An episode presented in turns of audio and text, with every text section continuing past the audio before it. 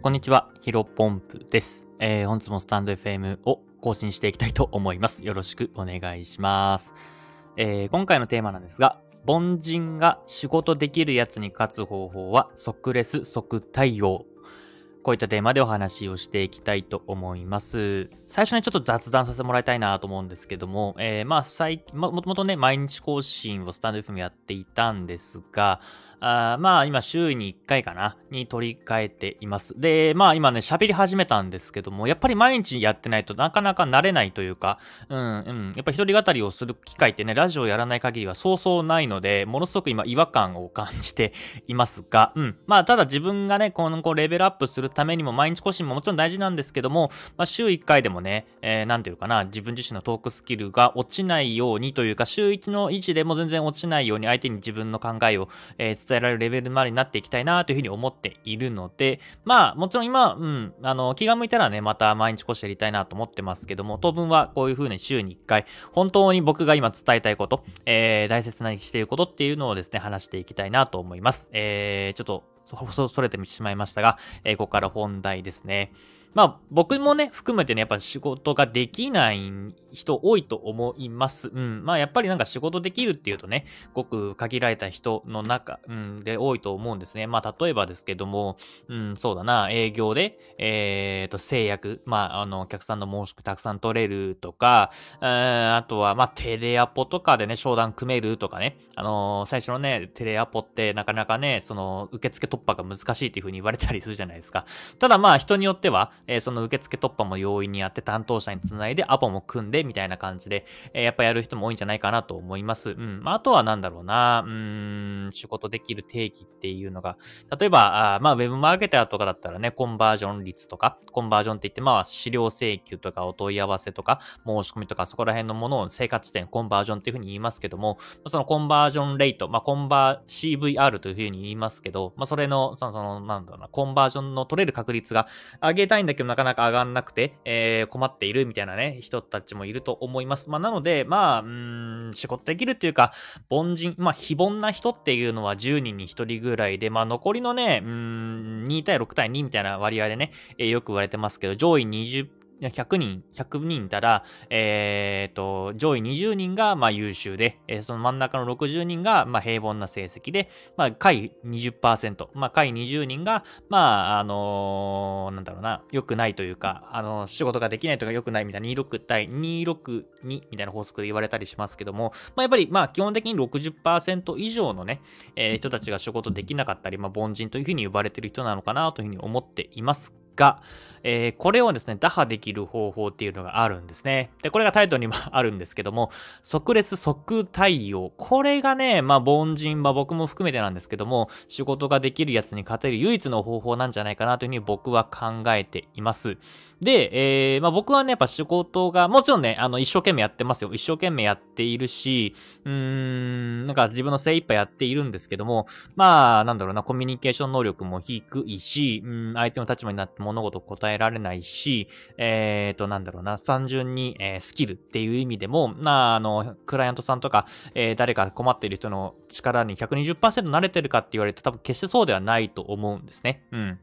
まあ仕事できる定義っていうのはいろいろあると思いますけども、まあなんだろうな、10人ビジネスマンがいて上位20%の仕事できるやつではないと思っているんですよ。あのー、根本的なスキルというか、えー、潜在的なスキルっていうのかな。あの、備わっている、まあ地頭の良さとか、まあそこら辺も含めてなんですけども、ただね、まあ僕がそういった仕事できる上位20%に勝つために徹底していることがありまして、まあそれが繰り返しになりますけども、即レス即対応なんですね。で、まあ僕は今フリーランスとして働いていますがが、あのー、基本的には、まあ、クライアントさんとのチャットかな。まあ、スラックが多いですけども、スラックを、えー、休みの日とか土日関係なく、1時間に回は見ているか、もっと見ているかもしれませんけども、うん、あのー、ひたすらチェックしています。なんかね、僕のね、iPhone がね、なんかアップデートしたら通知が来なくなってしまったんで、まあ、もともと通知来てたんで、通知来た時に見てたんですけども、うん、なんか通知来なくなっちゃったね。なんかバグなのかわかんないんですが、だから、今最近ね、あの、通知来ないので、こっちから見に行かないと、えー、その自分宛てのメンションがついたものがね、わかんなかったりするので、今、最近はチラチラ見てますけど、前よりね。でも、それでも、あのー、即レスっていうの、即確認っていうのを心がけています。ます。まあ、やっぱりね、これはさっき言ったように、まあ、例えば営業ができないとか、テレアポの受付突破ができないみたいな感じっていうのは、どちらかというと、うん、まあ、量だったりとか質っていうのも大事だし、まあ、その人の力量というかスキルに依存してくるじゃないですか。まあ、やっぱり営業得意な人は、まあ、例えばね、仕事できると仕事できない人、同じような100本、えー、例えばテレアポで電話かけたとしても、まあ、仕事できるというか、アポを取れる人だったらね、100人に100回かけたら、まあ、例えば、うん、結構の割合ですけど、10人、えー、受月突破してアポ組めました、みたいな10%のアポ率みたいな感じの、えー、あるし、えー、逆に仕事ができない人だと、100アポ、100人に電話して、まあ、1アポ取れるか取れないかみたいな感じで、やっぱりその人のスキルというか力、力量に関わってきますが、即列即対応っていうのはですね、あのー、意識すればですね、別に能力関係ないんですね。なんか、なんだろう、1時間に1回チェックしてくださいっていうのは誰でもできるじゃないですか。で、もし難しいとかだったら毎回ね、携帯に1時間に1回アラーム鳴るようにすれば100%気づくので、このね、即列即対応って結構難しい風に思われがちなんですけども、めちゃめちゃ簡単なんですね。うん、あのー、絶対に気づくはずなんで人間って。うん。だから、その意識の差で、この仕事できる、仕事できないっていうのが、えー、変わってきますと。ま、ただ、うんと、休みの日ぐらいはね、ちょっとゆっくりしたいよという人も多いと思うんですけども、まあ、やっぱり、その、まあ僕はフリーランスという立場なんで、クライアントさんのね、えー、なんだろう、その気持ちになってみたときに、やっぱり、ん、もちろん、クライアントさんもね、休みの日、まあ土日が祝日、あの、休みっていうふうに定義しているのであれば、えー、なんかクライアントさんからしてもね、なんか、緊急で確認したいことが連絡来て、その後、月曜日とかに、えー、返信されても、まあ別に悪い気持ちはしないと思うんですけども、うん、やっぱり土日に対応してもらった方が、というか、あの、仕事外というか時間外でね、えー、対応してもらった方が、まあ、僕がクライアントさんだったら、この人優秀、優秀というか、あのー、取引きしてて、コミュニケーション、コミュニケーションコストが少ないなというふうに思うと思います。うん。僕がクライアントだったらね。まあまあなので、まあ皆さんも今の話を聞いて、クライアントの立場、あ仕事発注する側の立場だったら、あの、即列即対応してくれる人ってめちゃめちゃね、心、うんと強い味方になるんじゃないかなというふうに思います。思いますよね。うん。まあ、だから、ここら辺のね、えー、っと、即列即対応っていうのは僕はめちゃめちゃ心がけていて、さっきも言ったように、能力とかスキル全く関係ないので、まあここら辺がやりきれるのが、えー、いいんじゃないかなと思います。で、これを思ったきっかけっていうのがね、もちろんありまして、何かというと、まあ、最近、えー、クナさんとお仕事をさせてもらっていて、まあ、ヒロボンプさんって即レスめちゃめちゃいいよね、というのを、あの、お褒めの言葉をいただきました。で、僕の中でその言葉をいただくまで当たり前だと思ってたんですよ。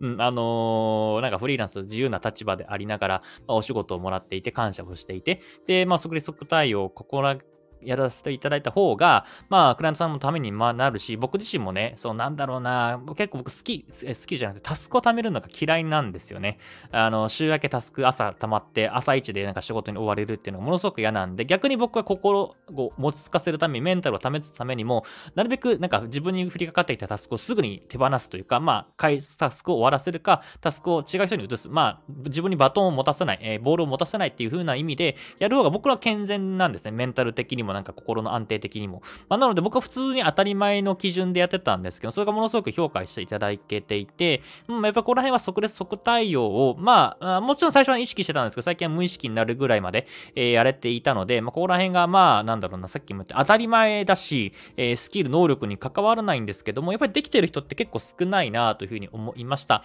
まあ、会社員の方だったらね、もちろん、土日は休んだ方がいいと思いますし、うん、逆にそれがなんか状態化してしまうっていうのは、もちろん悪く、悪い部分もあるんですけども、まあ僕の放送を聞いてる方、フリーランスとか、まああとは副業で頑張ってる人も多いと思いますので、まあここら辺の即レス即対応をね、すると、まあやっぱりまず、うん、フリーランスって言っても、あの期限守らない人も結構やっぱ多いんですね。うん、だから、まあ期限まず守りましょうと。まあこれはまあ最低ラインというか社会人としてのもう最低限のマナーなんですけども、即レス即対応ができると、やっぱりさっき言ったように、あのー、優秀な、えー、仕事できるような人たちにも勝てるというか、うん、あの、対等なレベルになれるんじゃないかなというふうに思います。うん。まあ、さっき、仕事がね、100、仕事の能力が100で、まあ、レスが50ぐらいの人と、まあ、仕事能力が80ぐらいで、えー、即レス即対応ができる100のポイントの人だったら、まあ、多分後者の方の人の方が、えー、評価されやすいというか、まあ、コミュニケーション、やっぱやっぱりね、能力といっても、この能力が100点でも、コミュニケーションコストかかるなというふうに思われたら、仕事の発注っていうのは継続的にもらえないと思いますので、ここら辺大事なのかなというふうに、えー、思いました。まあ、今回はね、えーと、こんな感じで即レス即対応が大事ですよというふうに、えー、お話ししました。うん、まあね、なんかライフバランスがとか、働き方改革がなんてね、言ってる人多いと思うんですけども、まあ、この資本主義社会においては、うんまあ、やっぱりハードワークをする人の方が、やっぱ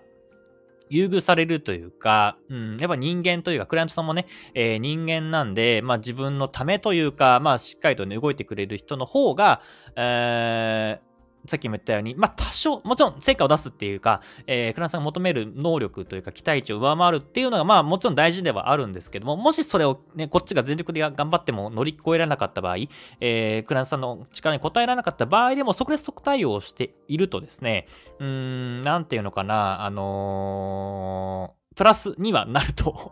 思います。まあ、なので、僕自身もね、さっき、あの、冒頭でも話しましたけども、やっぱ仕事できる人と比べると、うん、まあね、なんか、ゴリゴリの、なんだろう、外資系で働いてる人の、とかのビジネスマンと比べると、はるかに全然能力足りてないと思うんですけども、まあ、フリーランスとして、まあ、1年半ぐらいね、やらせてもらっているっていうところに関しては、即レス即対応ができているからなのかなというふうに、えー、最近改めて思いました。もちろんね、お前のなんか言ってる言葉なんて薄っぺらいわっていうふうに思う人もたくさんいると思うんですけども、まあ、それぐらいただ即レス即対応できている人って結構少ないです。僕は当たり前だと思ったんですけど、うん、僕自身が当たり前のことは当たり前に、えー、徹底してるっていうところで、まあ、それなりにさっき言った上位の30%、20%ぐらいにはいけるんじゃないかなというふうに思いましたので、えー、今回シェアさせていただきました。ぜひね、えー、まあ、フリーランスとか、あとは副業でね、まあ、クライアントさんのお仕事、クライアントワークやってる人の、えー、ためになってもらえたら嬉しいです。それでは、えー、本日の話は以上です。まあ、今収録してるのは金曜日の夜なんですが、土日もまたコツコツ、えー、自分のスキルアップのために頑張っていきましょう。以上です。お疲れ様です。